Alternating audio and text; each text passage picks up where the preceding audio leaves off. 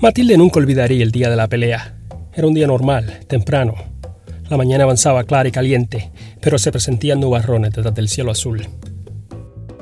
Matilde caminó al puerto y al llegar al muelle del barrio Esperanza vio que se juntaba más gente. Era un grupo animado, pero no muy grande. Se iba montando en lanchas. Ya las primeras iban saliendo.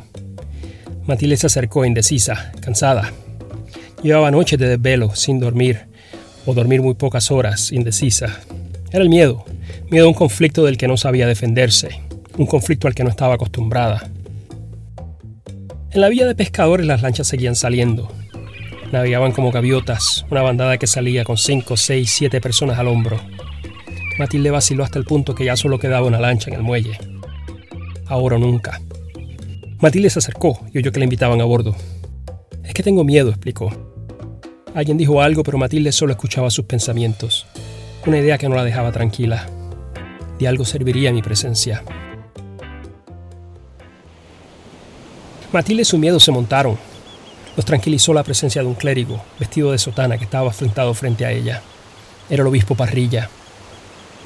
Saltaron del muelle de Esperanza y surcaron el Caribe Azul, impulsados por la brisa de ese mayo, 1979. La playa prohibida no quedaba ni a dos leguas, pero Matilde, nacida y criada en la isla, nunca la había pisado. Tierra y agua, tres cuartas partes de esa isla, prohibidas al paso, a la pesca, a la agricultura, al ir y venir de la gente de Vieques.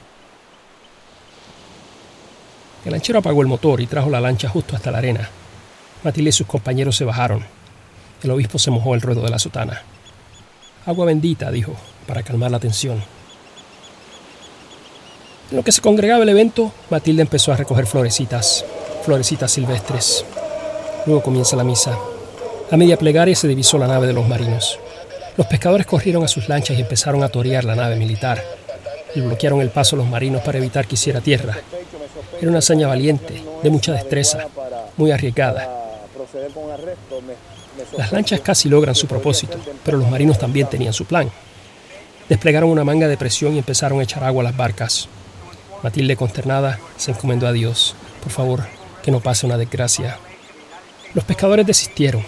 Regresaron a la playa. Matilde y los demás se acercaron a recibirlos. Detrás se veía venir la embarcación. Los marinos empuñaban rifles. El miedo surtió efecto porque le recordó a Matilde con claridad lo que le había hecho unirse al desafío, la guerra antihumana. A su alrededor, los pescadores corrían a juntar palos y piedras para darle pelea a los marinos. Entonces el obispo retomó la palabra y logró que los pescadores se juntaran a su alrededor. Entonaron una plegaria para ahuyentar las fuerzas armadas. Los marinos hicieron tierra, atracaron. Al carajo la plegaria. Los pescadores corrieron hacia la pila de palos y piedras y a Matilde le entró un pensamiento contrario. A pesar de los rifles, a pesar de los cascos, a pesar de quién sabe qué más, sus vecinos, esos pescadores, serían capaces de matar a uno de esos marinos. Trató de persuadir a los pescadores, por favor, no peleen. Pero los marinos salieron de la lancha y se lanzaron sobre ellos. Eran muchos y venían preparados.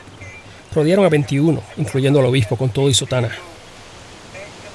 Los demás pescadores corrieron a las lanchas con los marinos a la casa.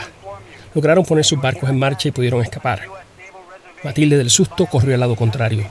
Corrió hacia tierra, con los matojales y esperó, escondida, hasta que las naves de los marinos se fueran con el grupo de los arrestados. Entonces caminó a la playa a ver si quedaba alguna lancha de pescadores, pero ya todas se habían ido.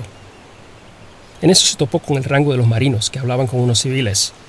Los marinos hicieron que Matilde viniera donde ellos. Matilde se acercó. De seguro que la arrestaban. Seguro que la arrestaban. Al acercarse vio que los civiles eran periodistas.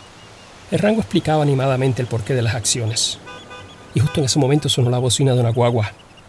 Era el vehículo de los periodistas. Matilde se mezcló con ellos y caminó hacia la guagua. Los marinos no se lo impidieron. Deben pensar que yo también soy periodista, se le ocurrió. Y se montó con los miembros de la prensa camino al muelle de Esperanza. Curiosos, los periodistas indagaron y Matilde les relató su odisea, su primer encuentro con la desobediencia civil. Uno de ellos la miró incrédulo. Matilde le vio la cara y se quedó convencida. Este se cree que yo debo ser un agente de policía. Se bajó del vehículo y caminó hacia su casa, sin tratar de cambiar su opinión.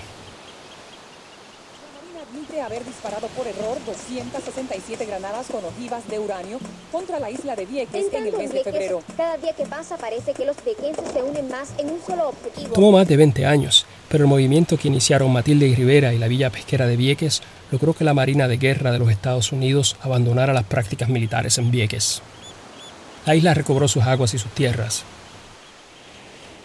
Hoy día los terrenos están a la venta y los luxury developments ofrecen villas a precios que no son de pescadores. Gracias por escuchar este episodio de Cuatro Calles. La historia se basa en el testimonio de Matilde Rivera. La música es de Quetzal. Más información en nuestra página, cuatrocalles.com. Cuatro Calles es una producción de Eric Quiñones Mauraz.